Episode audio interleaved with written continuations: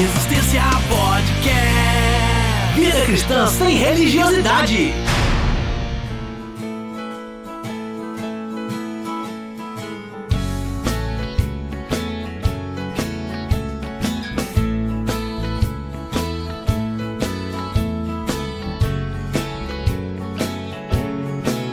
Você num instante se trai, seu rosto um brilho a mais.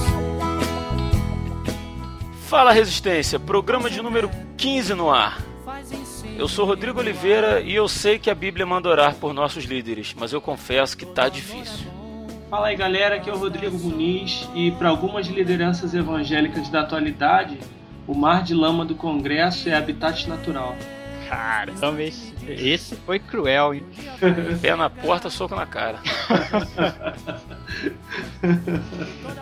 Fala Resistência, aqui é o Daniel Oliveira. Como hoje vamos falar de política, vou parafrasear o nosso político mais amado e odiado, nosso ex-presidente Lula.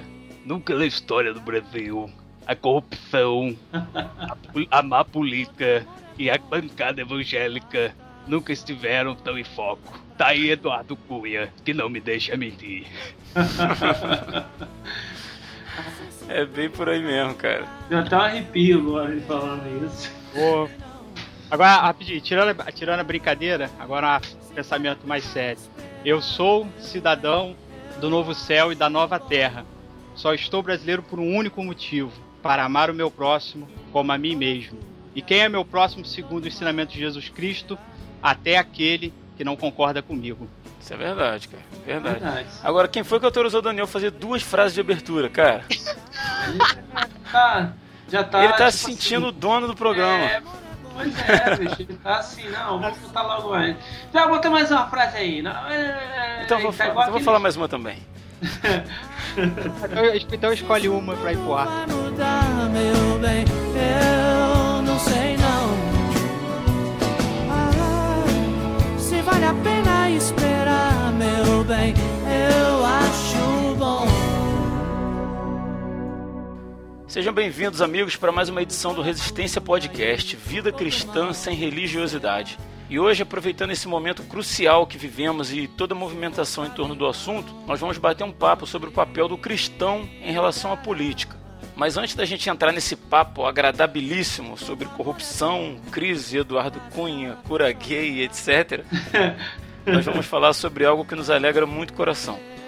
Esse é o programa de comemoração de um ano do Resistência Podcast. Aê! Pensei que não ia ter empolgação, cara. Você quer ficar sozinho aqui. E olha que eu já tava todo bobo quando a gente chegou ao terceiro episódio, hein? Lembra disso, cara? Fala galera, começando mais um Resistência Podcast, Vida Cristã sem Religiosidade. Chegamos ao programa de número 3, cara. Contrariando aí todas as profetias do Apocalipse aí que disseram que a gente não passaria do segundo programa. A gente chega aí ao terceiro programa e a gente vai falar sobre. Sobre o que, que a gente vai falar, cara? É, rapaz, já estamos com um ano já, né? Um ano, Graças a Deus, poxa. gente nova chegando, novos ouvintes, alguns elogios e apenas uma crítica negativa. Mas depois o Tá bom, ouvinte tá que, bom, que- tá bom. não, mas o ouvinte que criticou negativamente, ele disse que ele tinha entendido errado a proposta do programa e se desculpou, pediu desculpa. Então, zero críticas negativas. Aê! Tá bom, tá bom. Tá ruim não, né, cara? Assim, é claro que deve ter muita gente que odiou, mas não comentou, né? Então aproveite você aí que nunca comentou e nos dê esse presente de aniversário, aderindo à campanha Faça uma crítica negativa. Que É uma brincadeira. A gente prefere as críticas positivas, né? Pode até reclamar, mas que seja de uma forma construtiva, né? sei lá, tem gente que gosta, que bota assim, ah, comenta qualquer coisa aí, se gostou, se não gostou, sei lá. Tem gente que não tem noção na hora de comentar também, né? Não tem educação na hora de comentar. Sim, né? sim. Acaba é, partindo pro lance da ofensa pessoal, coisa que não tem nada a ver, né? Sim. Se eu ouço um podcast que eu não gosto, eu pessoalmente, eu simplesmente paro de ouvir.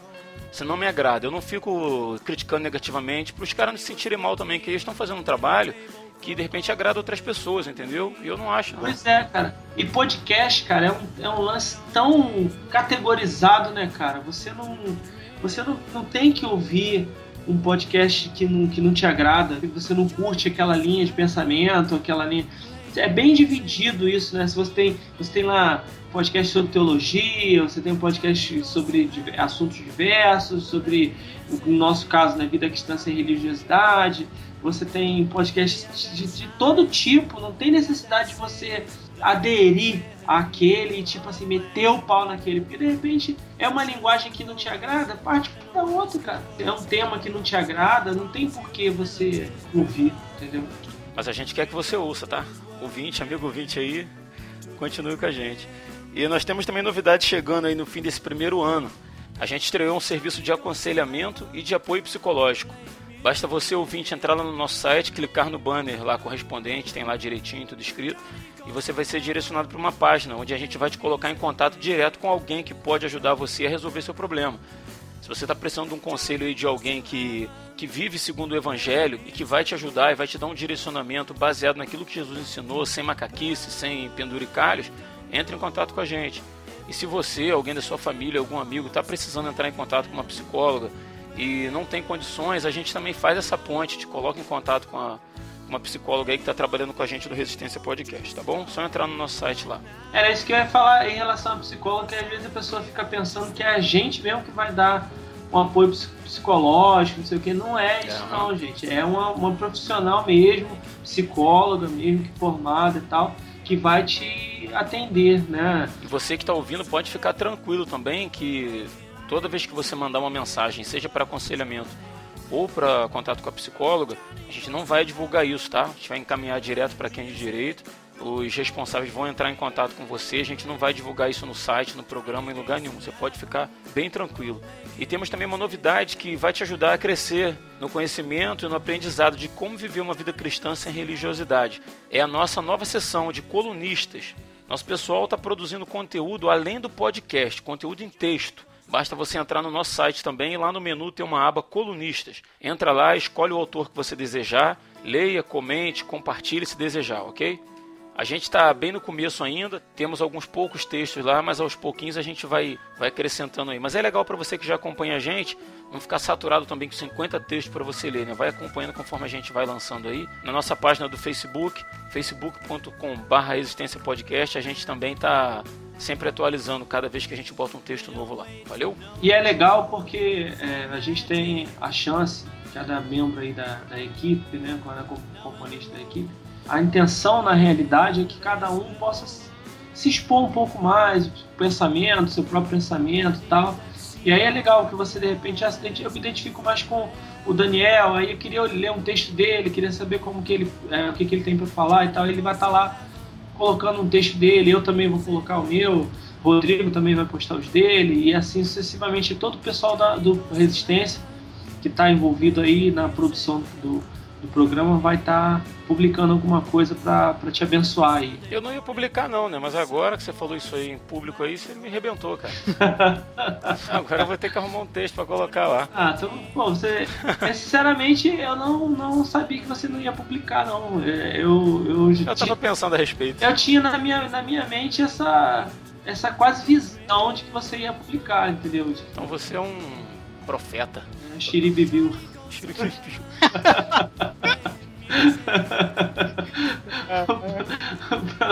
Profeta, do Xiribibiu. Essa é nova.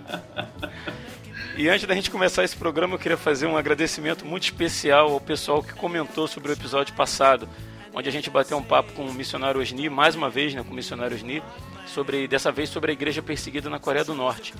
Eu, foi o Eduardo Silveira, Ed The Drummer, onipresente de Santa Catarina. O, ah, eu queria falar um negócio, cara. Gente outro dia tava dizendo aí, pô, como é que o Ed The Drummer, cara, ouve tanto podcast? Esse menino não faz nada da vida não? Fica só ouvindo podcast 24 horas por dia. Eu conversei com ele e descobri, cara, vocês não fazem ideia. Ele escuta o podcast acelerado, cara. Ele acelera a velocidade do podcast para passar mais rápido. Por isso que ele ouve 300 podcasts por dia, cara. Como assim? É, ele, ele, ele acelera. Ele tem um. Falou com o aplicativo que ele usa. Não sei, acho que é o Beyond Pod do, do Android, se eu não me engano, é esse o aplicativo. Ele falou ah. que tem uma opção para você acelerar a velocidade do podcast. Então, então ele ouve assim, para ele, a gente aqui é igual se tivesse tico e teco conversando, entendeu? Oi, eu sou o Resistência Podcast, bem-vindo ao programa de hoje. É por aí. É por aí, né? Vem brincar de boneca, oi, tudo bem? Brincar de tudo bem? Como ele ouve acelerado, ele não vai entender nada do que vocês falaram acelerado. Ah, Mas vamos seguir. Samuel Marques de Mesquita, Rio de Janeiro. Felipe Beltrão de Nilópolis, meu filhote, tá dizendo que tá ouvindo aí. Pô, muito legal. Carla de Nova Friburgo. Josias Fernandes de Minas Gerais. O Yukio, que participou com a gente, tá lá em Toyokawa, no Japão. Will Soares de Nilópolis. E todo o pessoal que tem curtido nossa página no Facebook, todos quantos nos ouvem e nos dão a motivação de continuar com esse projeto. E de presente de um ano do Resistência, eu gostaria de pedir um presentinho simples para vocês que nos ouvem. Falem conosco. Uma semente de mil reais. Não, aí não. Acabou de chegar aqui o Morre Cerulo. Pode sentar aqui com a gente, vai participar. I have a new revelation. Ah, cara. Mas falem conosco, você que ouve a gente aí, seja nos comentários do podcast, por e-mail. Qual é o nosso e-mail, Daniel? Fala aí, para quem não conhece nosso e-mail. Pô, valeu, Rodrigo. Nosso e-mail é resistenciapodcast, arroba resistenciapodcast.com. Manda pelo WhatsApp, manda pelo site, manda pelo Discos, manda por onde vocês quiserem, mas a gente quer conhecer vocês. Manda por pombo correio, manda que- do por- jeito que quiser, cara. Queremos, o que a gente quer é que vocês façam parte desse grupo de irmãos e amigos que é o Resistência Podcast, beleza? A gente quer conhecer vocês, é muito prazeroso, é muito gratificante pra gente conhecer você que não tem contato diretamente com a gente. Faz isso aí, manda uma mensagem pra gente, diz o que, que você acha. Mas não esquece a semente de mil reais. Ser meio de mil reais. Depois a gente vai deixar a conta aí no link no post. Fiquem à vontade entre nós. Queremos ouvir a voz de vocês. É verdade. E ó, vou dizer mais. Se mandar mensagem de áudio pelo WhatsApp, a gente coloca no próximo programa aí, beleza? Show. Então vamos ao papo. What I do,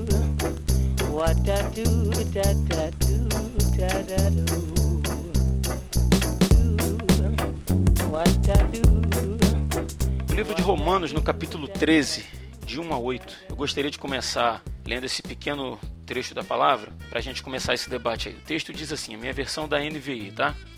Todos devem sujeitar-se às autoridades governamentais, pois não há autoridade que não venha de Deus. As autoridades que existem foram por ele estabelecidas. Portanto, aquele que se rebela contra a autoridade está se colocando contra o que Deus instituiu, e aqueles que assim procedem trazem condenação sobre si mesmo pois os governantes não devem ser temidos, a não ser pelos que praticam mal. Você quer viver livre do medo da autoridade? Pratique o bem, e ela o enaltecerá, pois é serva de Deus para o seu bem. Mas se você praticar o mal, tenha medo, pois ela não porta a espada sem motivo. É serva de Deus, agente da justiça, para punir quem pratica o mal. Portanto, é necessário que sejamos submissos às autoridades, não apenas por causa da possibilidade de uma punição, mas também por questões de consciência. É por isso também que vocês pagam imposto, pois as autoridades estão a serviço de Deus, sempre dedicadas a esse trabalho.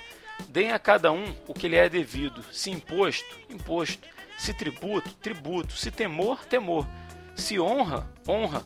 Não devam nada a ninguém, a não ser o amor de uns pelos outros, pois aquele que ama o seu próximo tem cumprido a lei Amém. queria deixar bem claro aqui para começar, antes de qualquer coisa, que a gente vai tratar de, de igreja, a gente vai tratar de religião, a gente vai tratar de evangelho, a gente vai tratar de política. Eu gostaria de começar isso dizendo: o Brasil é um estado laico, ou seja, a religião não interfere no estado. Daniel, como é que você vê esse papel aí, cara, entre o entre a religião e o estado, a religião e a política? Como que o cristão se vê nesse meio, nesse bolo doido aí?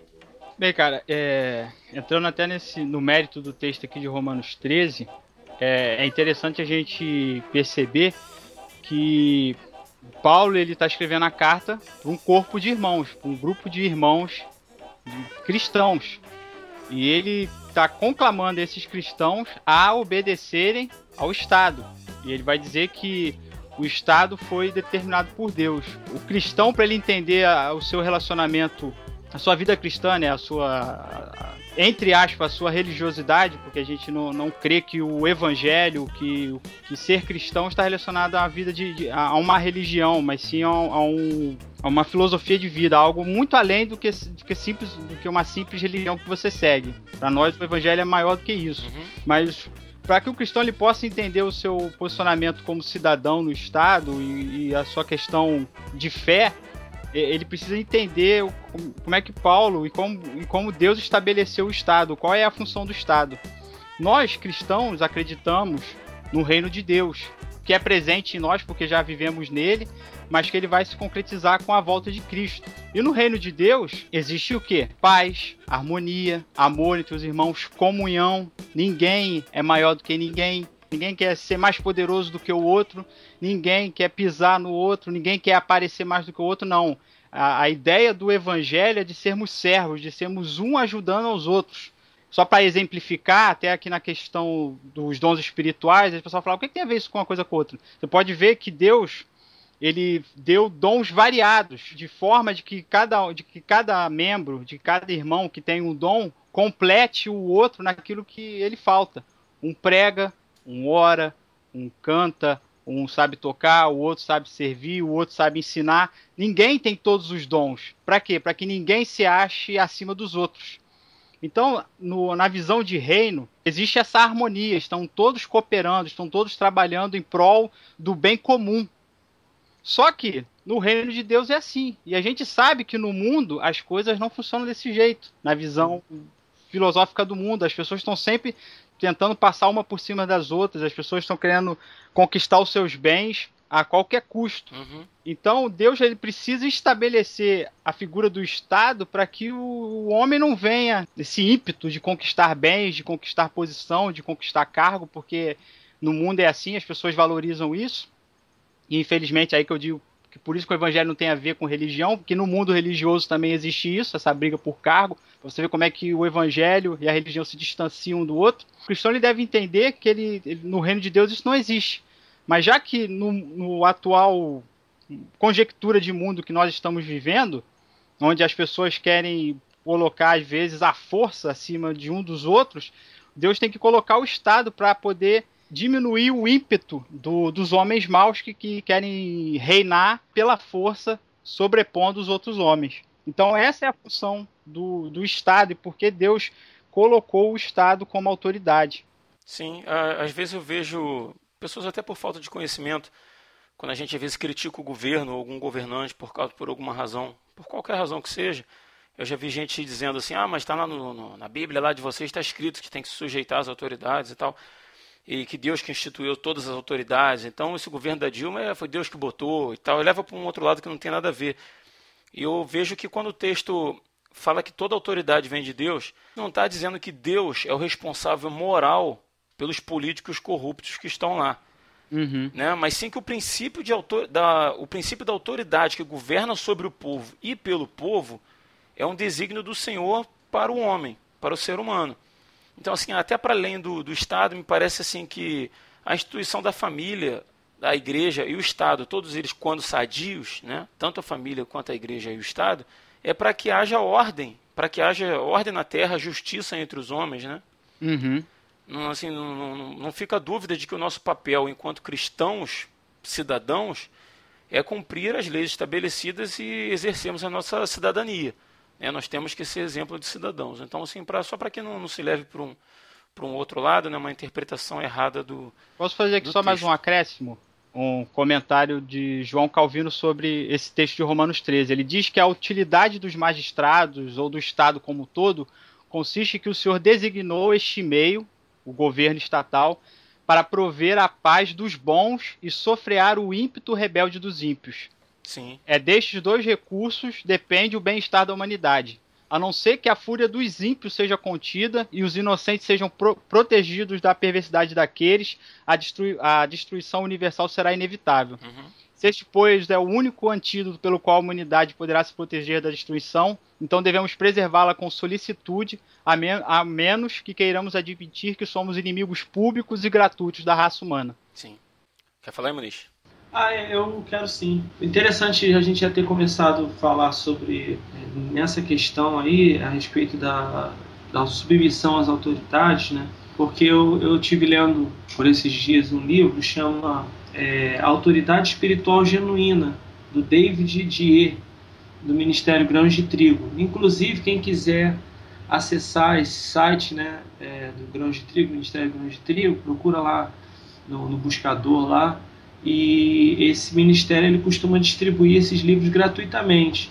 Né? Para quem quiser receber ele impresso, fisicamente ele distribui gratuitamente. Oh, legal. E, é, e tem. A, Vou colocar o link aí na postagem. O autor aqui ele, ele, ele faz uma percepção sobre duas, dois tipos de autoridade, né? que é a autoridade posicional ou autoridade delegada, que seria essa essa autoridade natural, a autoridade governamental, vamos dizer assim, e a, a outra autoridade seria a autoridade transmitida, que seria a autoridade espiritual. Então, a primeira, esse primeiro modelo de autoridade, que seria essa autoridade posicional, delegada, é a autoridade que governa a todos na, entre aspas, ausência de Deus. Quem é o governante do universo? Quem é o do, dominador, o soberano do universo? É o Senhor, é Deus. Então, em tese, ele é que deveria estar governando todas as coisas, mas não, não repito, né, entre aspas, na ausência de Deus como governante, ele delegou essa autoridade aos homens, para que os homens governassem uns aos outros, vamos dizer assim.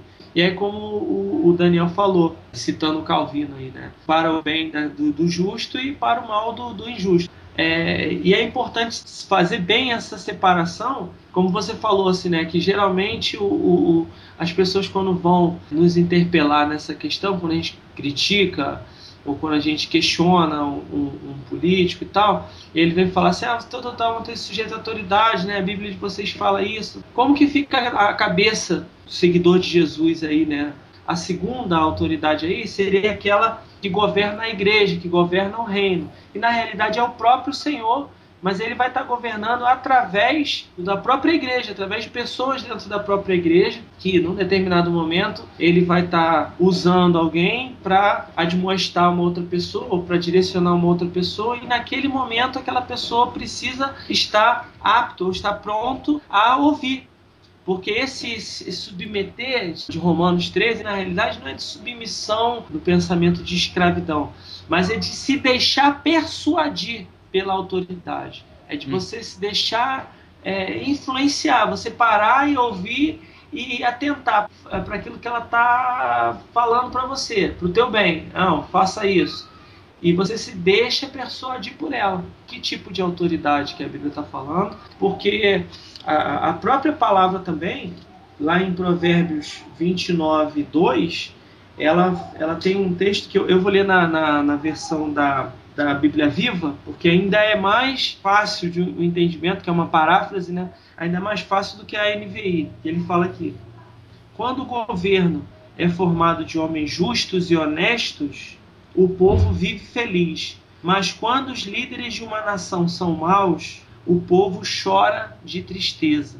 Se a própria Bíblia aqui, né, se o provérbio está dizendo aqui para nós que há no coração de Deus um desejo de que, uh, e eu entendo dessa forma, de que a gente tem essa consciência de quem nós vamos colocar para nos governar.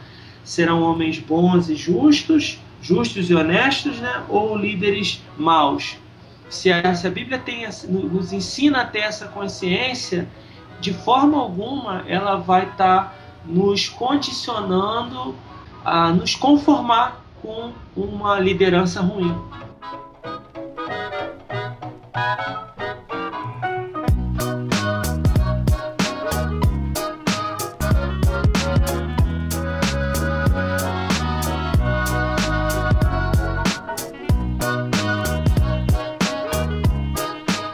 você está falando aí de, de elegermos representantes, certo? Sim. Mas a gente nunca leu no Novo Testamento é, sobre Jesus e qualquer um dos apóstolos gastando tempo, energia em ensinar os crentes novos lá a reformar o mundo pagão de suas práticas idólatras, imorais, corruptas, através do governo.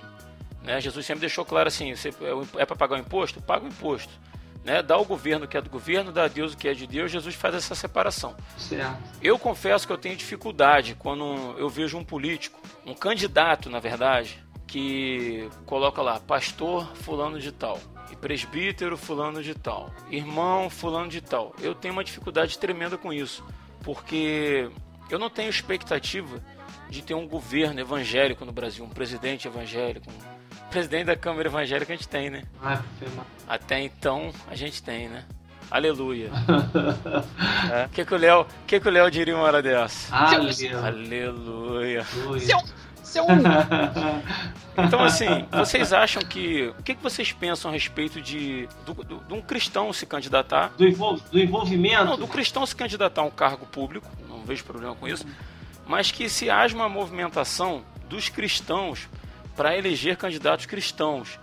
Porque o cara, quando bota o nome dele lá de pastor, pastor Rodrigo Oliveira, certo? Quem me conhece sabe, sabe quem eu sou, sabe como eu ajo, sabe do meu caráter, quem me conhece. Mas para quem não conhece, para os cristãos lá, não sei de onde que não me conhece, eu boto um pastor na frente. E não, não é à toa que eu boto esse pastor na frente. É para ser reconhecido no meio cristão, é para levar voto de, de, de cristãos. Com certeza. O que, que vocês pensam do- a respeito disso, do, do candidato, do cristão que se candidata a um cargo público e que se faz valer desse do nome evangélico para se eleger? Olha, eu penso o seguinte: a gente está muito acostumado com essa questão da rotulação, né? Vamos dizer assim, a religião rotula. Então, eu sou cristão, você é um bandista, o outro é candomblessista, o outro é espírita, kardecista, o outro é católico. Então, então a religião ela, ela rotula a pessoa. Na realidade, o rótulo não existe. O rótulo não existe. Você é quem você é, independente da religião que você segue. É, o cara é do candomblé, ele não vai deixar de ser o, o, o José da Silva porque ele é do candomblé. Não, ele é o cidadão José da Silva lá, independente de qualquer coisa. Uhum. Então, esse rótulo, ele já atrapalha. Então, se você pensa assim, ah, o cristão. Pô, mas antes do cara ser cristão, ele é pessoa. Mas Você, você acha que atrapalha Muito, o cara, o candidato? muito. Não, no, no- no- o candidato que dentro do âmbito, digamos assim, da religião dele, não atrapalha, mas no, no, no- no âmbito geral, com certeza ele vai, ele vai perder o, o, voto do cara que é, é, da Umbanda, do Candomblé, do, do, do kardecista. Ele, ele vai perder, não, ele pode perder. Sim, mas você vê que o, o- dificilmente você vê pai de santo fulano de tal candidato. Uhum. Concorda comigo? Dificilmente você vê lá Rodrigo Muniz, vote Rodrigo Muniz, ou ateu. Você não vê. É. Mas ó, depois do boom evangélico na década de 90, o que o número de evangélicos cresceu absurdamente no Brasil, você vê muitos pastores fulano de tal, irmão fulano de tal, presbítero fulano de tal, não é verdade? É, porque a, a, as No caso deles não atrapalha. Isso, as instituições elas se tornaram um curral eleitoral ali, né? Você, você pe- pensa, na, pensa numa congregação aí com 600, 700 membros ali. Dependendo da localidade, dependendo do partido, com 700 votos você elege um vereador. Você tem ali um curral eleitoral pronto. E, e aí os evangélicos estão se envolvendo com a política desde o período do governo da ditadura militar. Antes já havia alguma coisa, mas na ditadura militar Sim. você já tinha o envolvimento das instituições, das denominações evangélicas eh, se aproximando dos governos militares ali em busca de concessões, de sobretudo concessões de eh, mídias para alcançar a mídia, eh, rádio, Sim, canais de televisão. aham. canal de televisão, rádio e tal. Então você já tem aquele alinhamento, aquela aproximação, é, e se, se valendo desse argumento de submeter autoridade, aquela coisa tal. Então você dificilmente você, ao contrário da, da, da Igreja Católica, onde você vai perceber alguns, algumas é, facções, vamos dizer assim, se posicionando contra o governo militar, é, na igreja evangélica você não tem isso. Você não, não vai ter essa, essa, esse posicionamento contrário que você já vê na igreja católica. Você vai ter sempre tendo um posicionamento a favor, eles nunca vão se colocar contrários, não. E você tem já, quando a abertura política acontece, 1986, uma participação muito forte de deputados ali constituintes ali, foram 32. Então, quer dizer, e ali nasce o termo bancada evangélica. Naquele momento ali, por quê? Porque naquele momento eles perceberam a oportunidade que estava, é, por conta da abertura política, a oportunidade de misturar as coisas, misturar mesmo a, a religião com a política, porque as denominações evangélicas como um todo, sobretudo as denominações históricas, sempre apoiaram essa questão da democracia, da participação de todos nas eleições, aquela coisa toda.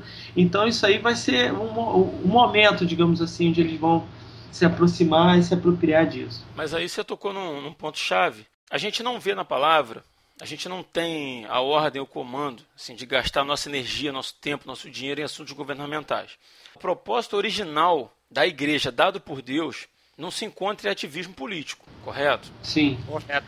A nossa missão aqui na Terra, ela não está na mudança do povo brasileiro ou do ser humano através de uma reforma política, mas na mudança de, de coração através da palavra de Deus. Então, assim, me preocupa quando os cristãos começam a achar que o crescimento e a influência de Cristo pode, de alguma forma, assim, se aliar com a política de governo. Me parece que eles estão corrompendo a missão da igreja, ligando uma coisa com a outra, certo? Nosso chamado é para espalhar o evangelho, pregar contra os pecados do nosso tempo e tudo mais. E só à medida que que os corações dos convertidos, desses indivíduos convertidos, inseridos nessa cultura, são alterados por Cristo, é que a cultura começa a refletir essa mudança, certo? De dentro para fora. A cultura, o pensamento do reino é, é muito simples e ao, mesmo tempo é muito complexo, né? Porque o pensamento do reino é de que a gente vai, vai governar, o mundo vai ser governado por, por três leis, basicamente, né? que é amar a Deus sobre todas as coisas, amar ao próximo, amar a si mesmo e amar o próximo como a, a, si mesmo, né? vamos dizer assim. Então seriam essas três leis básicas aí a governar o mundo de uma forma geral, né? E só que essas três leis elas se perderam, vamos dizer assim, por causa do pecado. Então a gente, por causa do pecado, a gente não consegue viver essas três leis. Por isso que a gente precisa de Cristo. Sim. Porque ele vai operar em nós, por meio do Espírito Santo, vai operar e nós vamos viver é, essa outra dinâmica de, de, vida, que é a dinâmica do reino, que deveria ser a dinâmica do mundo, a gente vive por meio de Cristo, né, por conta do pecado. Tem uma definição de política que diz assim, que é a arte ou ciência da organização, direção e administração de nações ou estados, ou seja, da máquina administrativa. Então, se é uma arte, uma ciência de organização, direção e administração do, das nações, dos estados, que está fora dessa legislação do reino, a gente já sabe que, ao mesmo tempo que ela está fora, nós temos que impregnar essa administração, essa organização, essa direção com a nossa cultura, que é a cultura do reino. É, e aí coaduna com o texto de, de Provérbio 29, 2, que é ali, nessa hora, quando o justificado por Cristo, o justo, vai governar através ou utilizando essa legislação do reino ali, ele vai trazer algum benefício. E na prática isso tem, tem que valer também, porque a gente sabe que a, a política como um todo ela está contaminada pelo pecado, desde que o mundo é mundo. Porque o, olha o que, que o Hobbes fala sobre política. Consiste nos meios adequados à obtenção de qualquer vantagem. A cultura do reino pensa dessa forma, de você obter vantagem. Olha o que, que Maquiavel fala sobre o que, que é política: a arte de conquistar, manter e exercer o poder, o governo. Ele vai, ele vai falar sobre a questão de manter a ordem do Estado e, e aí o governante pode fazer o que quiser, seja bom ou mal, seja bom ou ruim, é, é, manter vivo ou matar, desde que se mantenha a ordem. Você vê que é uma outra mentalidade, é um outro pensamento, são duas formas de governar. Então eu não posso dizer que o seguidor de Jesus, o discípulo de Jesus, não pode governar. Ele pode, deve governar, mas governar sob uma outra ótica, sob uma outra legislação, que é a legislação do reino.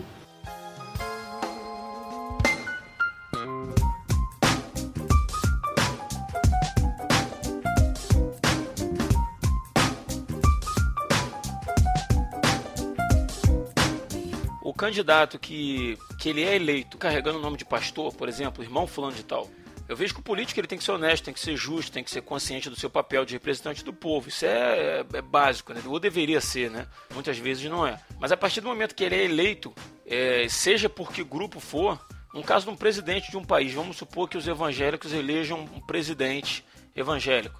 Elejam Silas Malafaia presidente do Brasil. E esse é o engano redondo de muitos. Certo? Vamos. Só, só dando um exemplo.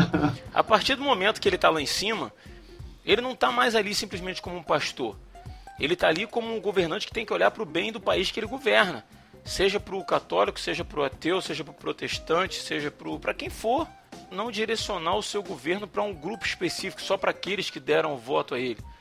Sabe? Eu acho que, que mora um perigo muito grande aí. Por isso a gente vê a bancada evangélica normalmente só faz barulho em pautas de cunho moral ou sexual nosso país tem mazelas para serem tratadas à torta e à direita, cara. Tem muita coisa. Mas a nossa bancada evangélica, que deveria ser tá ali trabalhando justamente, foram eleitos para o cargo, não tem ninguém ali de ninguém entrou pela janela, foram eleitos, é, o processo democrático.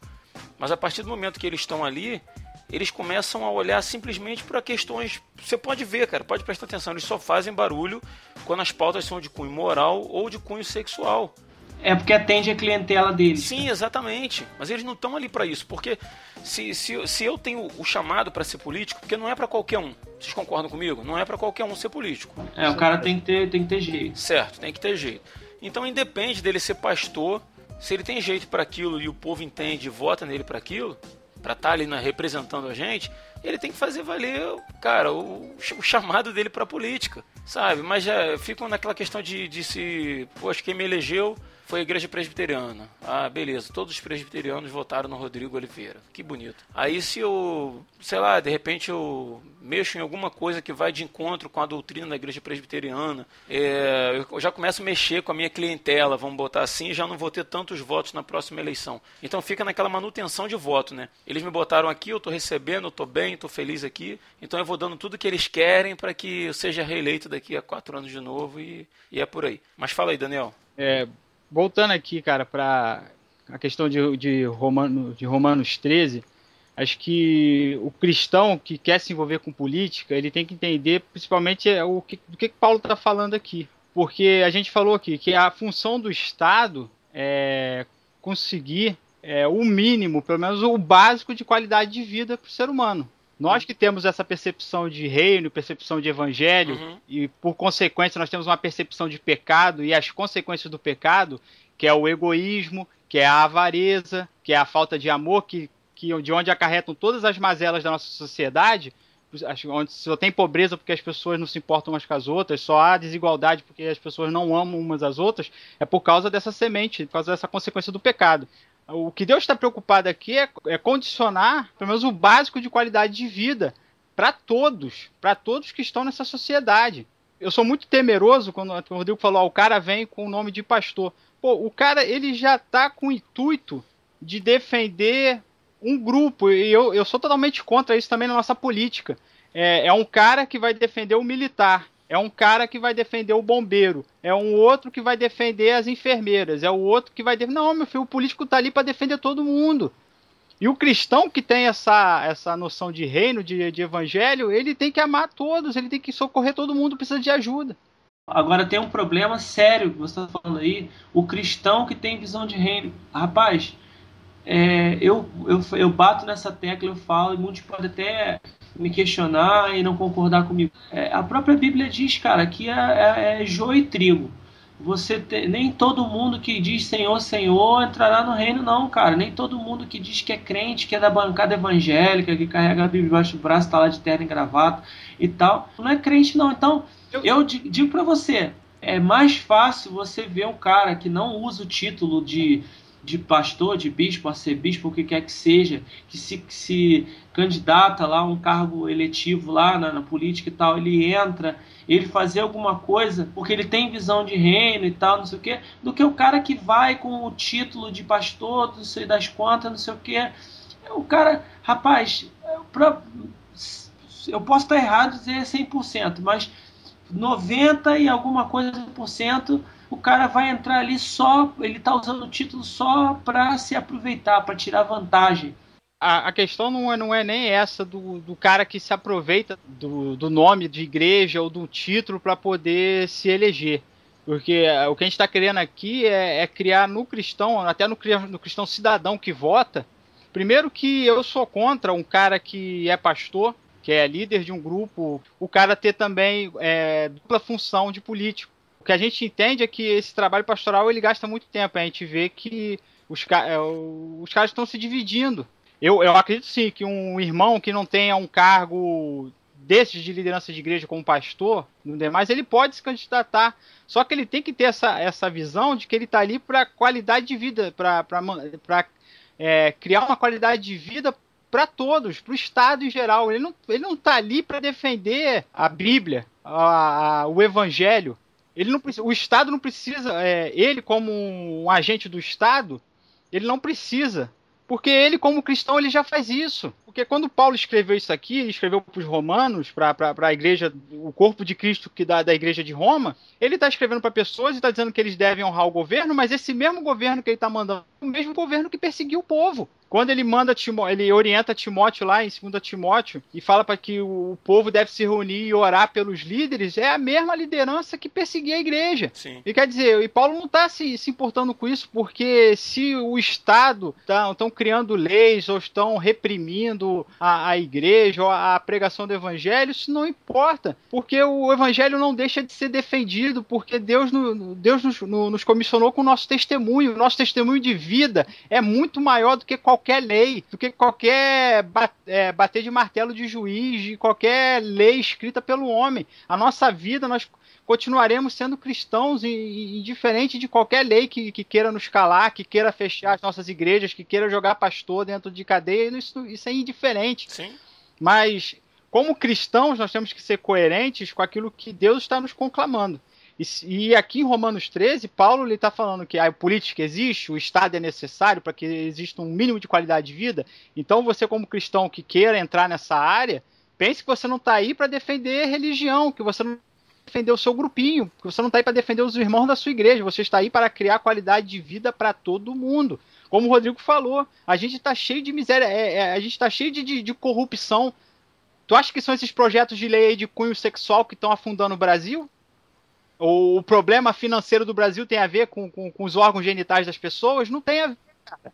Não tem a ver. O nosso problema é o que é desvio de, de da, da, saúde, é desvio nos fundos de investimento, é, são os colégios abandonados, os professores com salários miseráveis, são professores é, desestimulados, a educação jogada ao Deus dará, as pessoas não, não têm recursos próprios. Se você quiser fazer um concurso público, duvido que você, com seu segundo grau aí de colégio público, você consegue encarar uma prova.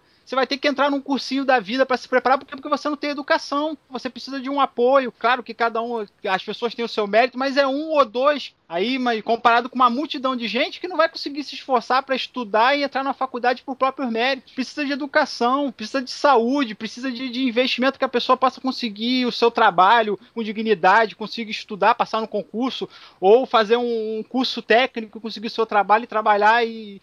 Então são essas coisas que estão prejudicando o país e eu vejo a, bancada evangélica se preocupando com aquilo que não está afundando o Brasil, filho. Coisas que são do cunho de, é, evangelístico, com, coisas que são ditas a, a, questão do evangelho, que só o Espírito Santo pode convencer. E o cara tá querendo convencer através de leis de doa quem doer, sendo que isso é totalmente contra a pregação do evangelho. Jesus nunca impôs o evangelho para ninguém.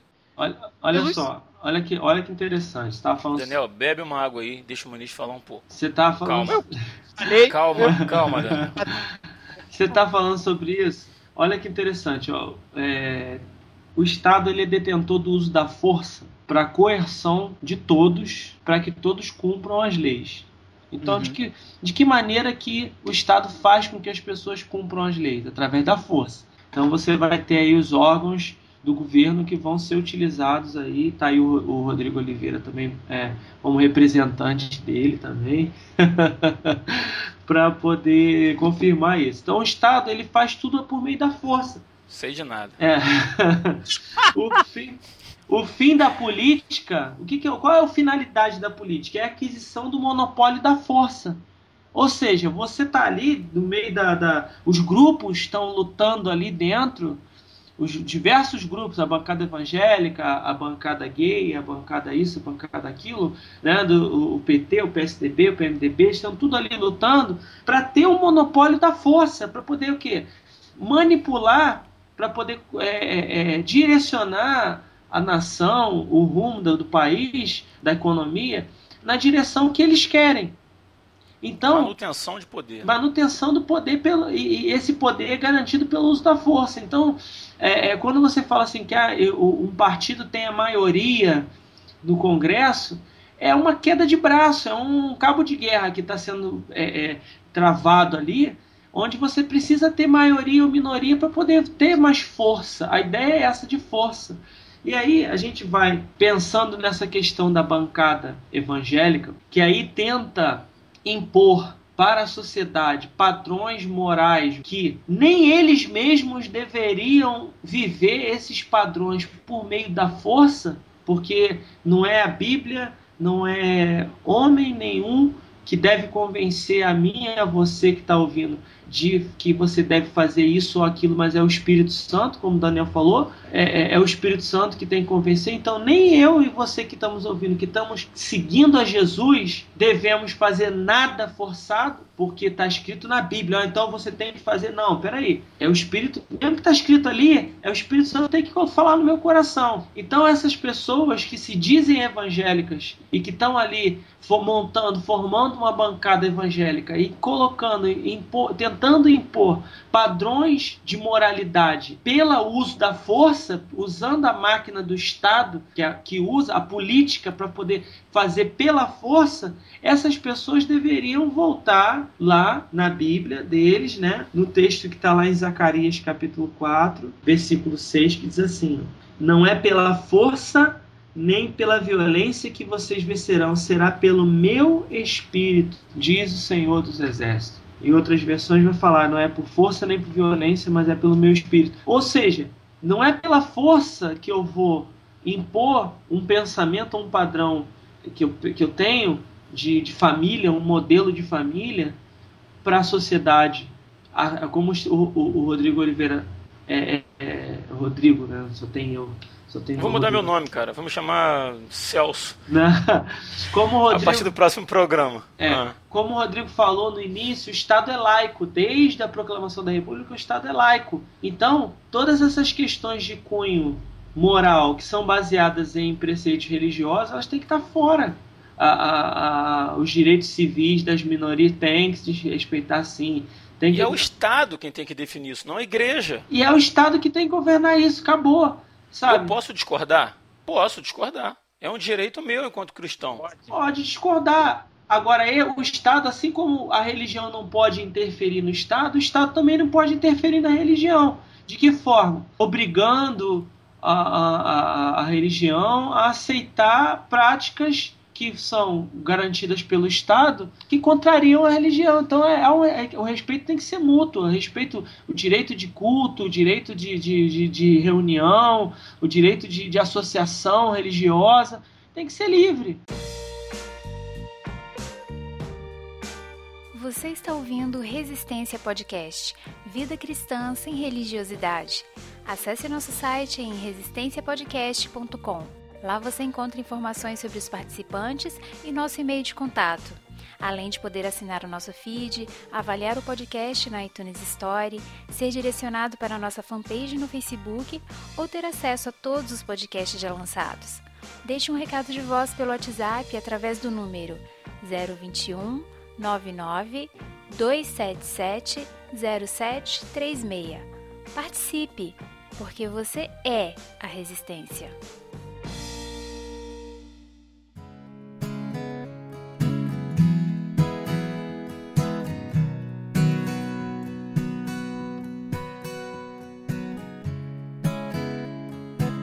Eu concordo com você. Eu também entendo que o Estado é, de certo, de certo modo, ao garantir o mínimo de qualidade de vida aqui que eu estou defendendo, na, da interpretação de Romanos 13, que também o Estado ele não deve ser um defensor de uma religião, colocar ela em supremacia e inferiorizar as outras. Não como Estado ele pode ser uma ferramenta de defesa do que a gente tem, da liberdade religiosa.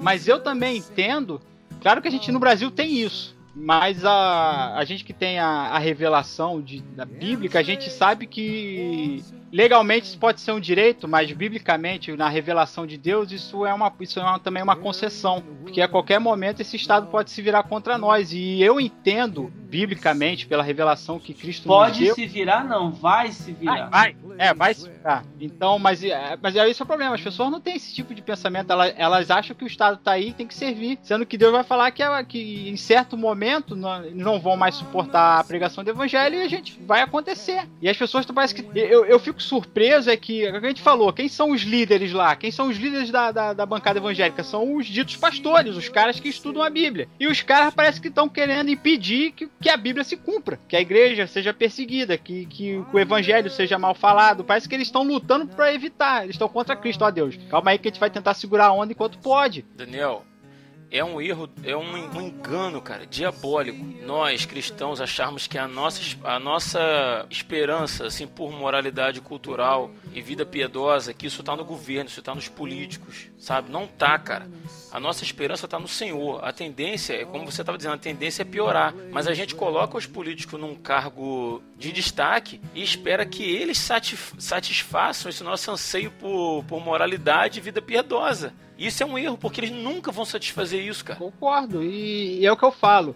O, eu falo não, o que o evangelho fala. Se todo mundo está desobedecendo o evangelho, não importa, filho. Você, cristão que está me ouvindo, se você está seguindo por consciência a vontade de Deus e faz por amor e satisfaz agradando a Deus e se sente bem servindo ao Senhor, você vai continuar testemunhando, não importa lei, projeto, mandato, decreto. Você vai continuar testemunhando. Eu, eu fico impressionado, Rodrigo, Rodrigos.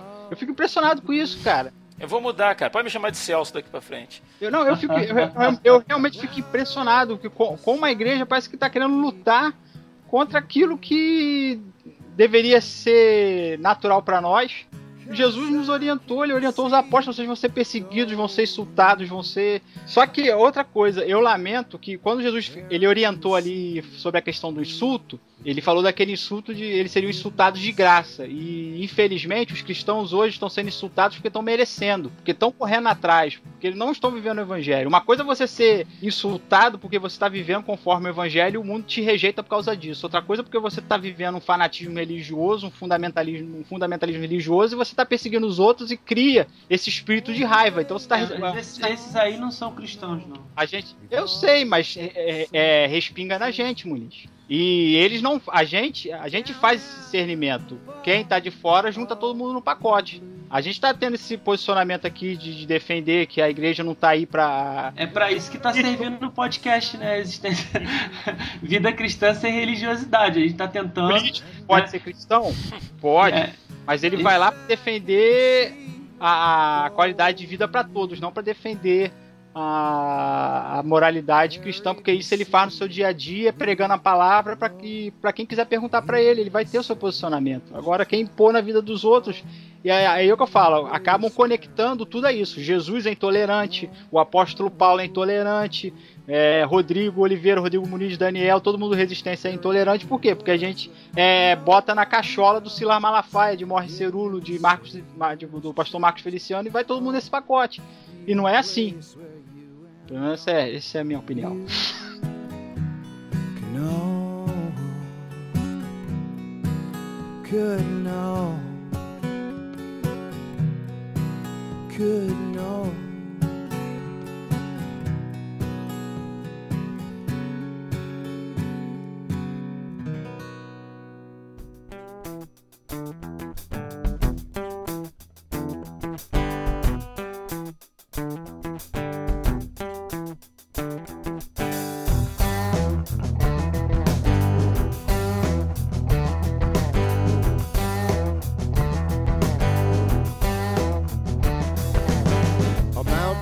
Você pode discordar que um, que um casal de homossexuais tem um relacionamento. Hoje já é reconhecido né, o relacionamento deles como um, um casal homossexual. Como é que se diz? O, qual o termo? Reuni é, casamento homoafetivo, né? Não, não. União estável. Isso. Já é reconhecida a união estável entre casais homossexuais que convivem junto há um certo tempo e tal. E muita gente pira por causa disso. Mas o Estado concedeu isso. Porque o Estado entendeu que um, uma parcela da, da sociedade precisava disso por N razões e concedeu. Se o Estado concede, sei lá, qualquer outro bem, qualquer, qualquer outra vantagem a um casal homossexual, seja adoção de crianças, seja casamento, seja o que for, muitos cristãos piram com isso. Certo. Certo. Mas vocês conseguem imaginar Jesus surtando desse jeito porque o Estado concedeu algum bem para alguém, por mais que, que esse bem seja contrário à nossa fé? É estranho, é, é estranho eu, eu, imaginar Jesus fazendo o que esses pastores que estão em destaque fazem, sabe? Criticando, atacando porque não é direito, porque não pode. Cara, é, é, o Estado. Nós não somos uma nação formada, apesar de sermos é uma nação formada é, basicamente por, por, cristãos, né, de, de, maioria católica, mas nós temos pessoas, cara, que, que precisam de, de, de, de terem seus, seus direitos respeitados, mesmo que eu discorde, a gente não, e a gente fica nessa, a gente quando eu digo, você precisa ficar repetindo, né? A igreja fica nessa perseguição, estipulando quem são os quem são os inimigos da vez, quem é que a gente vai pegar dessa vez e tal. Por que, que não pegam os adúlteros, já que a questão é moral? E quando algum pastor comete um adultério, vai lá e pega e manda cortar o de um cara desse. Todo mundo da igreja vai lá e aplaude porque o cara era adulto, entendeu? Mas é não, pega uma, uma questão de específica e senta pau nesse grupo e senta na cabeça deles e arrebenta com eles porque eles são diferentes do que a gente crê, cara. Isso é, é muito, tá muito fora do, do, do Jesus que eu conheci, que andava com, com prostitutas, que andava com, com cobradores de, de impostos que eram, que eram corruptos, sabe? Tá muito distante disso, cara, muito distante. A gente tá vivendo o... a gente a gente diz ser do evangelho, a gente diz ser discípulo de Jesus, mas você olha para para a igreja entre aspas, você vê os discípulos dos fariseus, cara. É a galera que não suporta o, o cara que senta uhum. com, com, com, o outro que pensa diferente. Eles, eles olhavam para Jesus e era um absurdo. Eu falei, mas você se diz mestre? Não tem a, a, quando Jesus se, se, reuniu lá com, acho que um sumo sacerdote, uhum. sei lá o que quem era, um, alguém importante do templo, da religião, e a mulher que, que quebrou o perfume e lavou os pés de Jesus chorando e não sei o que, ele falou, se isso aí fosse profeta, rapaz, ele sabia que essa pecadora tava tocando nele, Jesus vai virar pra ele, rapaz, você não sabe o que tá falando. Eu falei, eu cheguei aqui, ela ela fez o certo, ela tá se humilhando, chorou na minha presença, você. Tipo assim, Jesus não disse isso, mas fica implícito que ele era também um cara cheio de pecado e tava ali cheio de pose, se achando. Nem cumprimentou Jesus direito. É a pessoa lá que ele tava desprezando reconheceu quem Jesus era e se humilhou e com certeza foi salva, porque teve um coração. Sabe, a gente vê, cara, a igreja indo completamente fora do. do sabe, é, não sabe viver a de guardar a fé, de ter um posicionamento, olha, não, isso não é o projeto de Deus para sua vida. A gente tem, sabe, eu, eu, até falo com você, né, com o Rodrigo, o Muniz, eu não sei se eu já falei isso com ele, que até para a gente chegar em certos pontos do evangelho, para a gente chegar e conversar certas coisas com a pessoa, a gente tem que conhecer ela, tem que conversar, tem que conhecer um pouco dela. Não chegar já ali na pancada, cara. Tem que conhecer a história da pessoa, porque a pessoa às vezes não está nem preparada para absorver certos ensinamentos. E as pessoas estão aí, a dor, a dor quem doer, sabe? O Jesus é o estilo Afeganistão mesmo, talibã, terrorista brabão. E é, foi o que você falou, você lê, você abre o evangelho, você não consegue conectar essas figuras eminentes aí, o que estão fazendo, os discursos, com Cristo, cara. É Olha, interessante, eu, eu, interessante ter uma questão. É, um cara chegou para Jesus, eu não vou lembrar onde que está agora, acho que se não me engano foi Lucas, é, e fala para Jesus, Senhor, é, ele vai questionar o irmão dele, se não me engano, a respeito de uma parte da herança, uma coisa assim. Aí Jesus fala para ele assim: é, Quem me colocou como juiz sobre vocês nessa questão?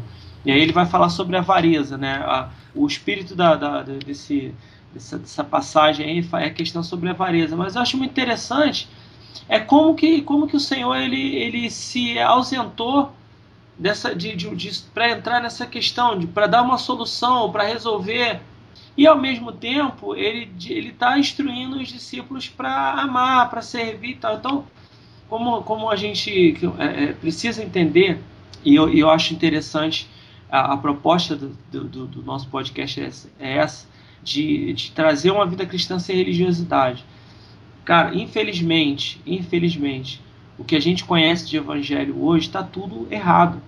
A maioria está tudo errado. Está tudo errado. Esse é o meu pensamento. Sou muito claro em relação a isso, né?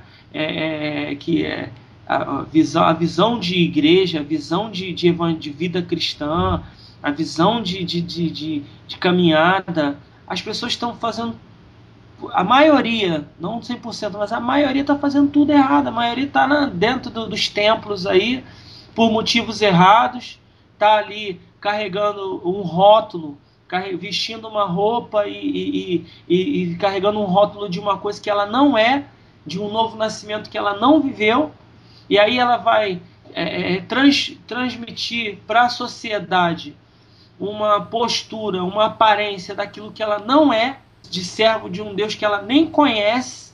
Na realidade, ela continua a mesma pessoa que ela sempre foi, sabe? E aí, é, é, por conta disso, se cria todo esse escândalo, toda essa problemática em cima de uma, de uma mentira, vamos dizer assim. Então se fala assim, a bancada evangélica. Tá, tudo bem, mas de, daqueles evangélicos ali, quantos são nascidos de novo realmente? Quantos realmente fazem parte do reino? Então, está se associando a, a, uma, uma coisa com outra que não tem nada a ver. Por que, que eu estou falando isso? Porque em Tiago 4,17 diz assim: aquele, pois, que sabe fazer o bem e não faz, comete pecado. Então, o cara que faz parte do reino de Deus não vai conseguir ver a situação ao redor dele, do bairro onde ele mora, da rua onde ele mora, a situação do jeito que ela está, sem se envolver politicamente, sem não se envolver politicamente. Sabe, a situação é, a, do, do, morador de rua que está ali na, na rua dele que está passando fome, ele vai tentar dar uma solução e quando ele não conseguir uma solução, ele vai tentar o, o, o Estado para poder resolver a situação e se for o caso, ele vai tentar entrar no Estado para poder não por meio da estadania, né, que é se aproveitar do, do, do Estado para poder benefício próprio. Ele não vai fazer isso ele vai tentar de alguma forma mudar a realidade que está ao redor dele, porque ele tem consciência de que ele pode fazer o bem uhum. e de que, e, que não fazer o bem para ele é pecado. Então eu, eu penso que o, o, o, verdadeiro cidadão do reino, porque o, o reino é uma é político também, é uma hierarquia política. A gente tem um rei, tem principados e tem súditos dentro de um reino.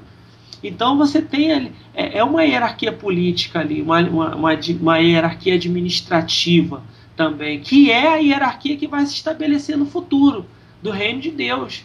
Então, é, é, é o cara que é cidadão do reino, ele, ele vive por uma outra, por um outro prisma, vive, mas ele não pode se ausentar da política. A gente tem que se posicionar assim e eleger políticos que realmente sejam caras que vivam o reino de Deus, que sejam caras que, que se envolvam com o reino, que tenham visão de reino, que sejam homens justos, honestos, para que eles possam governar e que o povo seja alegre, que o povo viva de uma forma alegre. Não simplesmente eu vou me acomodar porque a política está toda estragada, então vou deixar o, o ímpio governar lá, os pinheiros governar sobre nós, ah, já, que, já que a Figueira não quis, já que a Oliveira não quis, vamos deixar os Pinheiros governar mesmo. E os Pinheiros, e, eles vão comer o dinheiro à vontade, e a gente fica só reclamando daqui, beleza, não. Eu penso diferente em relação a isso, entendeu? Mas o meu posicionamento não é de passividade, porque a igreja parece que está lutando contra as, as profecias bíblicas. A questão não é essa. Não, mas meu, a minha fala não é em relação a você, não, é em relação a geral. O cristão pode ser político? Pode e deve. Até por causa dessa consciência de reino. Porque o cara que tem consciência de reino tem consciência de justiça, tem consciência de, de, de, de ajudar todo mundo, de favorecer o, o pobre, de, de, ajudar o pobre a, a, a ter uma vida digna. A, a, visão do evangelho sempre foi essa, que cada um pudesse ter o seu trabalho. O apóstolo Paulo ensina que cada um trabalhe, que cada um se sustente. É, é, Deus criou isso também, que o homem deveria trabalhar para se sustentar. A gente não realmente não pode ser passivo, mas se vamos ser ativos, temos que ser ativos do jeito certo.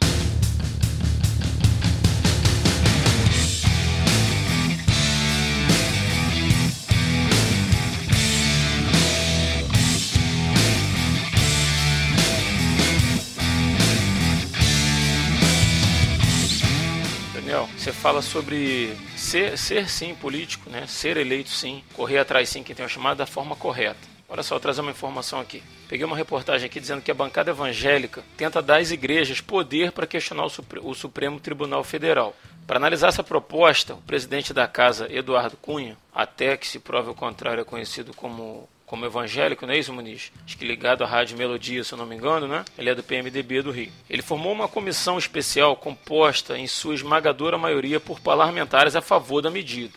Essa comissão vai se reunir por mais 40 sessões e o objetivo dessa, da bancada evangélica é aprovar esse projeto até o final do ano. Atualmente, a Constituição garante competência para oferecer questionamentos ao Supremo Tribunal Federal, para a, presidência da, para a Presidente da República, a mesa do Senado Federal e da Câmara dos Deputados, para a mesa das Assembleias Legislativas ou da Câmara Legislativa do Distrito Federal, para os governadores de Estado ou, governador, ou do Distrito Federal, para o Procurador-Geral da República, para o Conselho Federal da Ordem dos Advogados do Brasil, OAB, para partidos políticos com representação no Congresso Nacional, além de confederações sindicais ou entidades de classe de âmbito nacional. Então, essa comissão está tentando fazer com que as igrejas tenham poder para questionar o Supremo Tribunal Federal.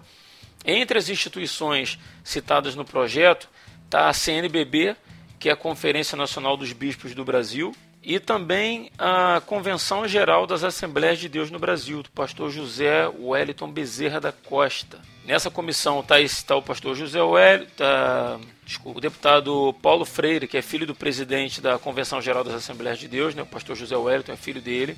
Uh, o pastor também Marco Feliciano presidiu a Comissão de Direitos Humanos, né, todo mundo ficou sabendo e travou durante os dois mandatos dele uma luta para impedir o avanço de leis que garantam direito para a população gay. Outro pastor presente na comissão é o deputado missionário, missionário José Olímpio, PP de São Paulo, da Igreja Mundial do Poder de Deus. É um peixe do Eduardo Cunha aí. Foi ele que foi um dos 71 deputados que alterou o voto sobre financiamento privado das eleições no Brasil. Na primeira votação, ele votou contra o financiamento privado. E 24 horas depois, em nova votação imposta pelo Cunha, ele votou a favor. Ou seja, a gente fala de Estado laico, né, de que o Estado e religião andam separados. E Daniel falou de, se, de sim ser um, um político honesto, cristão, honesto, digno, fazendo da forma correta. Eles estão fazendo da forma correta, cara? A nossa bancada evangélica está agindo da forma correta, reunindo evangélicos ou cristãos, na maioria dos casos, sejam católicos e tal, para que para se criar normas, se criar lei para prejudicar grupos que são contra os evangélicos ou para criar leis que beneficiem diretamente os evangélicos. Cara, para mim ali de evangélicos só tem o nome, cara. É, o, parece que o Estado é laico quando convém. Né? Não sei se vocês lembram, um tempo atrás, algum, acho que um deputado federal, se não me engano, é, se jogou no ar assim que as igrejas deveriam ser fiscalizadas, deveriam pagar impostos e de, deveria ser possível fazer auditorias para se evitar exploração e coisa assim. Cara, nego deu pulo de 3 metros de altura porque o Estado é laico, o Estado não tem que se meter com a igreja, a gente aqui, vocês lá. Mas aí a gente vê casos e casos da bancada evangélica se mobilizando para ganhar espaço ali dentro, e é, é, complicado, né, cara? O Muniz falou um negócio aí que de evangélico não tem nada. Eu vou dizer que de evangelho não tem nada. É, com certeza. É, com certeza. Seria bom se a igreja evangélica se a igreja, se a igreja fosse evangélica, eu, assim, eu não estou generalizando, tem muita gente boa no meio, tem muita igreja sadia, tem muito pastor honesto, eu conheço muita gente boa, sincera, que está pregando o evangelho, que está servindo a Deus por amor, que está fazendo tudo por amor, e que é pecador e que erra, mas que levanta e está buscando ter uma vida de santidade, uma vida diferente, sabe? Não se vender aos valores desse mundo. Eu conheço muita gente. Eu não estou generalizando, eu não estou fazendo um programa para detonar a igreja evangélica. Mas é. Uhum. Seria, seria, não, só queria dizer que seria muito bom se a igreja evangélica, de uma forma mais ampla, fosse evangélica segundo o evangelho. E que, a, e que a bancada evangélica. Que não tem nada de evangelho. Fosse bancada evangélica segundo o evangelho. Mas a igreja evangélica já não tem nada a ver com o evangelho. Aí elege uma bancada evangélica que é, que é evangélica segundo a igreja evangélica e não segundo o evangelho. Até o nome, né? A bancada evangélica, eles são a própria antítese. Antítese? Ou antítese, sei lá, é o que antítese, porque o que é o evangelho? Qual é a mensagem principal do evangelho? Deus se reconciliou, se reconciliou com o mundo através de Cristo. Onde é que esses caras estão tentando se reconciliar com alguém, querendo criar algum tipo de elo, algum tipo de conversa? Não, é só pancada, é só imposição. É, é anti, é anti-evangelho. O, o, Daniel, o Espero texto que não esteja é, chocando quem está ouvindo aí, mas, cara, abre a Bíblia e compara. O texto é Lucas 12, 14 13, 14, que ele fala assim: Aconteceu que neste ponto um homem que estava no meio da multidão lhe requereu: Mestre, ordena meu irmão que divida comigo a herança. Porém, Jesus lhe, lhe replicou: Homem, quem me designou juiz ou negociador entre vós? Né? Ou seja, essa, essas causas, é, até nessa questão de dinheiro ali, o Senhor ele fala assim: Ó, eu não posso, eu, eu, eu aqui para uma coisa, eu tô aqui para uma para trazer uma outra mensagem, um outro, uma outra coisa. Eu não estou aqui para me meter nisso. Ou seja, ele, o próprio Senhor, o próprio Deus encarnado, ali ele não estava misturando as coisas. Ele não estava misturando Lé com Cré. Ele não estava, sabe, é, se. É, Como é é? misturando Lé com Cré. Ele não estava, tipo assim, porque eu sou Deus, então agora eu vou me meter no- nos assuntos aqui de todas as, as esferas e tal. Não, cara. Ele estava ele estava ali para trazer uma outra mensagem, ou seja, o mundo vai ser, de- vai ser restaurado através do amor, não é através o governo ele é, é, como a gente falou no início, o governo é necessário, é necessário, por quê? Porque senão não ia dar um freio em nada, né? Ia estar todo mundo aí no estado, como o Hobbes fala, tá- estado natural, né? Todo mundo aí, um, um comendo a carne do outro, um matando o outro, né? Ia ser uma anarquia in- in- insustentável. É, a- a- o estado natural, né? Como diz a ciência política fala. É, então, é, então, há necessidade do Estado para manter um mínimo de sociabilidade entre as pessoas, né? um mínimo de, de respeito e sociabilidade entre as pessoas. Mas só que essa sociabilidade ela é pela força. É o que a gente está falando. E o próprio Senhor falou assim: não, eu não vou meter nisso, não. Eu, eu, vou- eu me meto de outra forma, ensinando você o que? A amar. Então, se, ele, se esses dois irmãos ali estão brigando por causa de herança, o pacificador, quando fala lá em Mateus 5, né, bem-aventurado o pacificador, porque ele seja chamado filho de Deus, por quê? Porque o pacificador ele vai na raiz do problema. A raiz do problema ali não era simplesmente a questão financeira, mas a falta de amor um pelo outro. Eu. Muniz, tu fez uma colocação que veio uma parada na minha cabeça aqui, posso falar? Fala. Tu falou da. da que o governo. Já tá, fala. não, ele já tá falando. que o governo ele impõe a força pelo amor, né? Que a política age pela força. E eu pergunto, existe força maior do que o amor de Deus?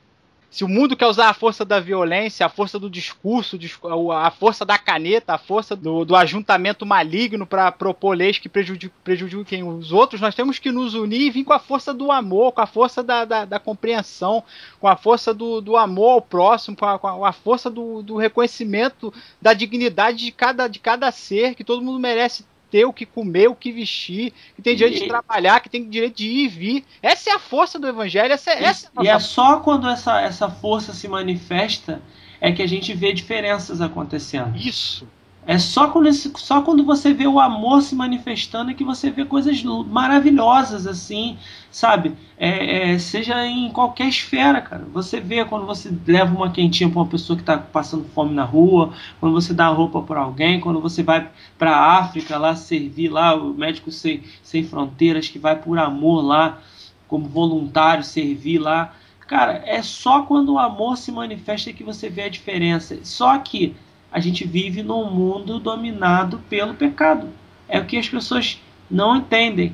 O mundo está dominado pelo pecado. E nesse mundo dominado pelo pecado, para haver o mínimo de sociabilidade, tem que ser governado pela força.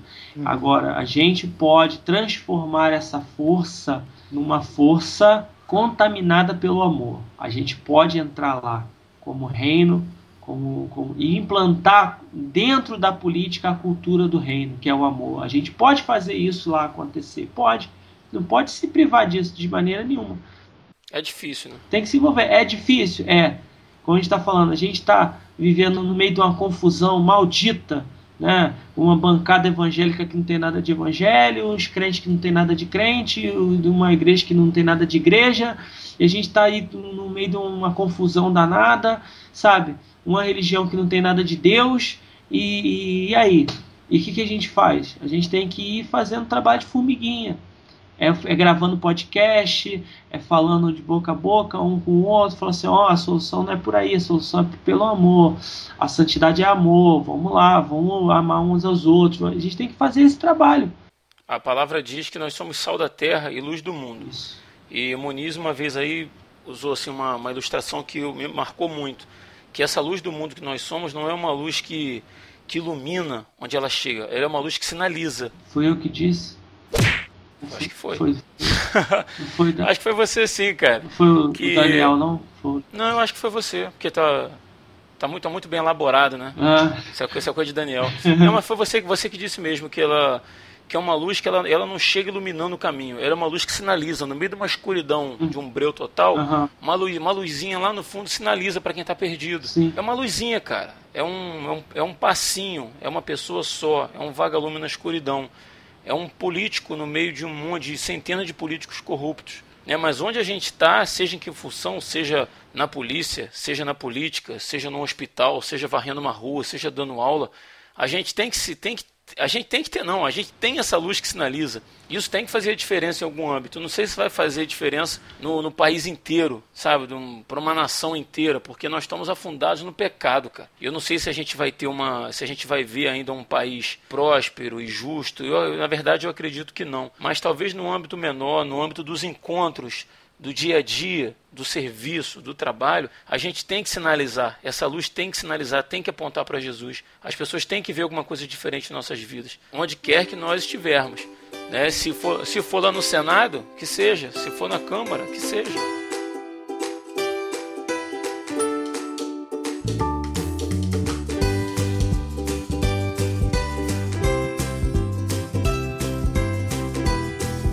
Olha o que, que Jesus falou que é o reino de Deus. Ele falou lá em Mateus 13. O reino dos céus é como uma minúscula semente de mostarda plantada num campo. É a menor entre todas as sementes, mas se torna a maior das plantas e cresce até se transformar numa árvore em que as aves podem vir e encontrar abrigo. Cara, é exatamente o que você falou, Rodrigo. A, a nossa, o nosso esforço ele pode parecer uma, uma minúscula luz, uma minúscula semente, mas você plantou aquela semente. O grande problema, sabe o que, é? É que a, a, o, o evangelho, que não tem nada de evangelho hoje, ele nada mais é do que, tipo assim, um, um cara que está movimentando a terra. Ele, ele vai. Ele tá quando você vai plantar alguma coisa, né? Você fere a terra, você mete a enxada na terra, você revolve, você, sabe, machuca a terra ali. O que que, essas, que que esse povo, esses falsos evangelhos, esses falsos evangélicos estão fazendo? Machucando a terra, que é o, que é o mundo, cara. Metendo o cacete no mundo, metendo a enxada no mundo e, e, e sabe, bagunçando tudo e revolvendo tudo e tal, e cutucando, falando, ah, você é gay, você é isso, você é aquilo, acusando, apontando, metendo a enxada, mas não tá lançando um grãozinho de semente, que é o amor.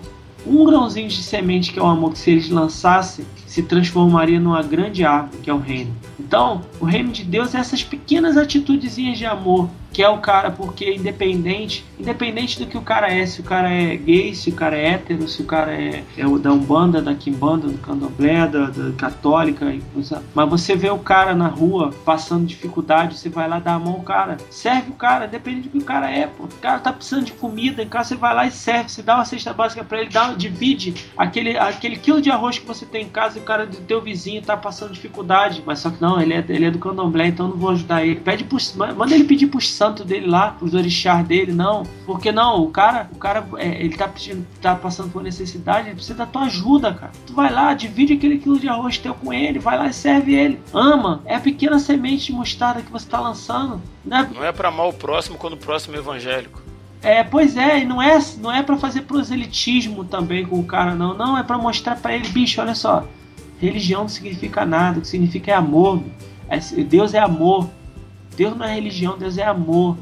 O Evangelho é a boa notícia de que o mundo está perdido, mas que o Senhor morreu, deu a sua vida, sabe, derramou seu sangue para quê? Para que nós fôssemos reconciliados com Deus e para que nós vivêssemos um reino de amor. Amém.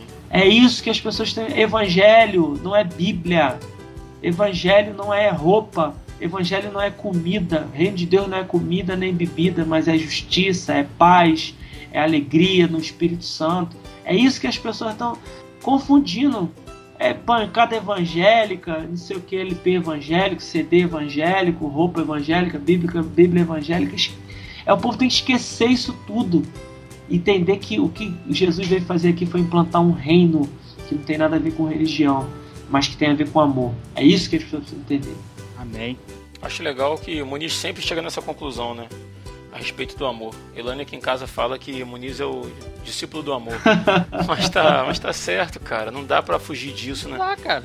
Esse é o, é o, principal, né, cara? Não tem como fugir disso. É o, o Muniz fez uma colocação aí, eu lembrei do desafio de Tiago.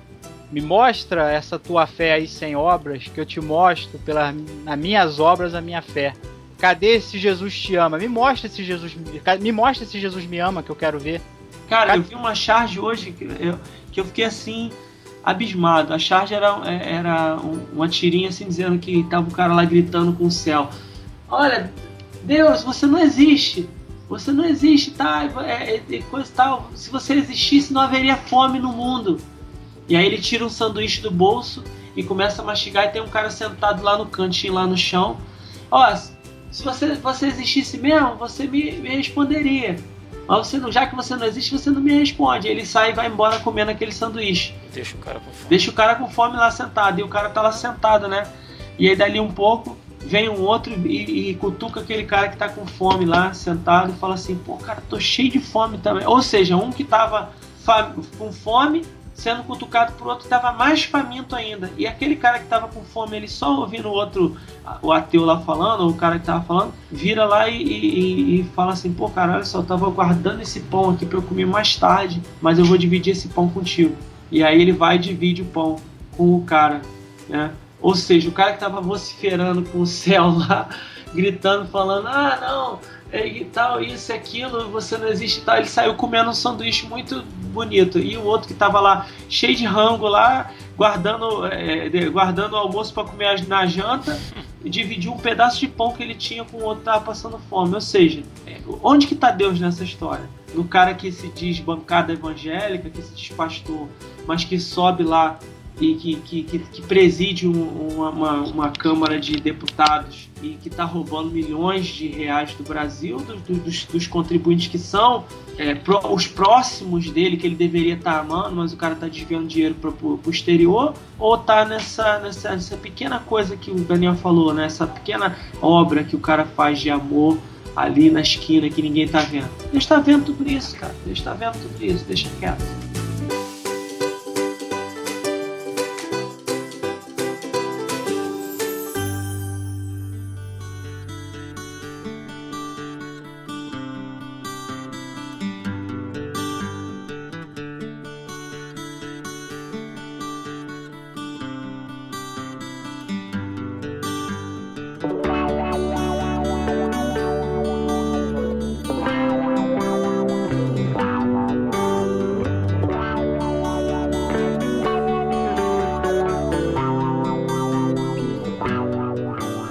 Isso, galera. Vamos chegando ao final de mais um programa aí. Eu espero que tenha servido para abençoar a sua vida. só gostaria de, antes de encerrar, deixar o um agradecimento aí para Carla, de Nova Friburgo. Esse programa foi uma sugestão dela há uns meses atrás.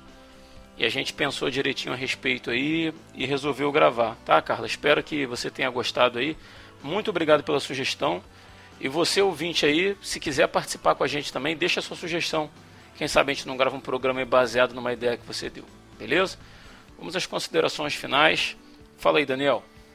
Bem, galera da Resistência, eu espero que vocês tenham aprendido com o que a gente debateu hoje e que vocês pensem que essa guerra santa, entre aspas, que a gente está vivendo no Brasil não tem nada a ver com Deus, não tem nada a ver com o Evangelho. E que vocês pensem que a corrupção humana e o pecado não mudam, não vão mudar por causa de que um deputado evangélico vai criar uma lei para calar o pecado de fulanos e beltranos. As pessoas vão continuar pecando e desobedecendo Deus de qualquer jeito. E Deus continua sendo independente, independente do homem. O cristão será cristão independente de aprovação ou repressão da sociedade. E a sociedade, alguns que não, que não derem atenção para o evangelho, vão continuar sendo o que é indiferente da igreja que, que divide o espaço com ela. Que vocês pensem que a igreja, a igreja primitiva, né, a igreja que a gente conheceu ali, que temos acesso ali pelo livro de Atos, ela era clandestina, não era oficializada pelo Império dominante, o Império Romano, e não tinha aprovação da religião vigente, que era o judaísmo. E a gente tem que olhar e observar que eles não estavam buscando direitos religiosos e nem impondo crenças, eles estavam ali vivendo, testemunhando o genuíno evangelho, pregando a palavra e recebendo aqueles que acreditavam. Para fechar aqui a minha participação, eu quero recomendar que vocês leiam a parábola do administrador infiel que se encontra no, no, é, no Evangelho de Lucas, do versículo 1 ao versículo 13. Eu só vou dar uma lida aqui em um versículo. É, eu vos, vos recomendo, o Senhor Jesus recomenda que das riquezas de origem iníqua fazei amigos, para que quando aquelas vos faltarem, esses amigos vos recebam nos tabernáculos eternos. É claro que aqui Jesus está fazendo alusão à questão aqui do, do, do administrador infiel e, e, a, e, o seu, e as suas riquezas iníquas. Mas vou trazendo para o nosso lado, se a gente está num, num, país onde a injustiça, a corrupção é grande, e se a política está toda corrompida, os cristãos que estão lá devem pegar esta ferramenta iníqua, esta ferramenta que está aparentemente em pecado, corrompida, e usar ela com justiça, em favor do próximo, em favor de todo. E como Jesus ensinou, quem é o nosso próximo? O nosso próximo não é o nosso irmão evangélico, o nosso próximo não é o, o irmão carismático, não é o nosso irmão católico ou o nosso irmão espírita, não. O nosso próximo é, é até aquele que discorda de nós. Então, que nós tenhamos essa consciência que se a política é uma ferramenta que Deus está é uma das ferramentas que nós podemos usar para fazer o bem e que façamos o bem segundo a vontade do Pai eterno. Amemos uns aos outros como nós amamos a nós mesmos. Amém, cara. Dani, obrigado aí mais uma vez, tá? Pela participação. Sempre muito bom estar contigo aí. obrigado, Rodrigo. Muito obrigado pelo convite. E qualquer coisa, estamos sempre a serviço. Show. Rodrigo Muniz.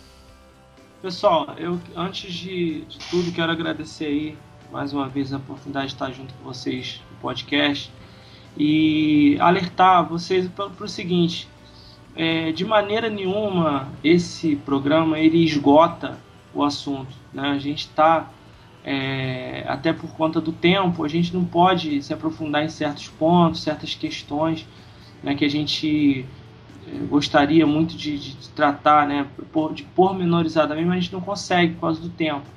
Então, que você possa perdoar as nossas falhas aí, as dificuldades que a gente tem certos, certos assuntos para concatenar certas coisas, porque a, a, mente acaba ficando muito, muito cheia de ideias. Então, existe uma literatura bastante vasta aí sobre a, o cristão e a política, você possa pesquisar aí. Né? Eu quero aproveitar para indicar, acho que eu não, não sei se eu já indiquei essa leitura aqui, mas tem dois livros do Frank Viola que eu, que eu quero indicar. Eu vou tentar sempre estar indicando esse livro para que você possa ler. Leia esse livro se você puder. Que um deles é chama Reimaginando a Igreja e o outro chama Cristianismo Pagão. São dois livros do Frank Viola. Você encontra, inclusive, o Cristianismo Pagão você encontra até na net aí, amplamente divulgado, você encontra. O Reimaginando a Igreja não, ele já é mais difícil. Mas se você puder, leia esses livros. Por quê? para que você possa entender um pouco essa distorção que a gente está vivendo em relação à igreja hoje em dia e de como que essa cultura evangélica corrompida ela tem roubado de, de muitos a oportunidade de viver um evangelho genuíno, de viver uma experiência com Cristo genuína, sabe? É, então você só consegue mesmo viver uma experiência com Cristo quando você sai da caixinha, quando você sai dessa, dessa, dessa religiosidade toda que essa é, a instituição evangélica hoje em dia, a maioria das instituições evangélicas hoje em dia, elas estão moldadas por essa por essa esse padrão, digamos assim, corrompido. Então, se você tiver a chance de ler, leia e de, de maneira nenhuma pense que ah, o que nós estamos falando aqui esgota o assunto. Não pesquise mais, leia mais, mas não se ausente também de, de ser um agente político no mundo, para que Deus possa te usar para abençoar pessoas que estão ao teu redor precisando de você. Em nome de Jesus. Amém. Moniz, obrigado aí mais uma vez, tá, cara? Tamo junto, meu amigo. É sempre muito bom estar contigo. E eu gostaria de encerrar dizendo para você, amigo cristão aí que vai votar, daqui ano que vem tem eleição de novo. Não caia nessa história de que crente vota em crente. Vote em candidatos que você conheça, veja o histórico dele, se é honesto, se é justo, se tem preocupação com os necessitados e com as mazelas do nosso país. E para você, candidato cristão, eu digo: seja luz do mundo, mas uma luz que aponte para Jesus. Quem quer holofote em cima de si mesmo quer glória para si, e Deus não divide sua glória com ninguém. Galera, é isso aí. Muito obrigado você que esteve com a gente aí até o final. Deixe seu comentário, tá? Não deixa de participar não. Mais uma vez eu peço, a gente quer conhecer vocês, quer que vocês participem, quer interagir com vocês. Valeu? Até a próxima aí. Eu sou Rodrigo Oliveira e se você está ouvindo isso, você é a Resistência.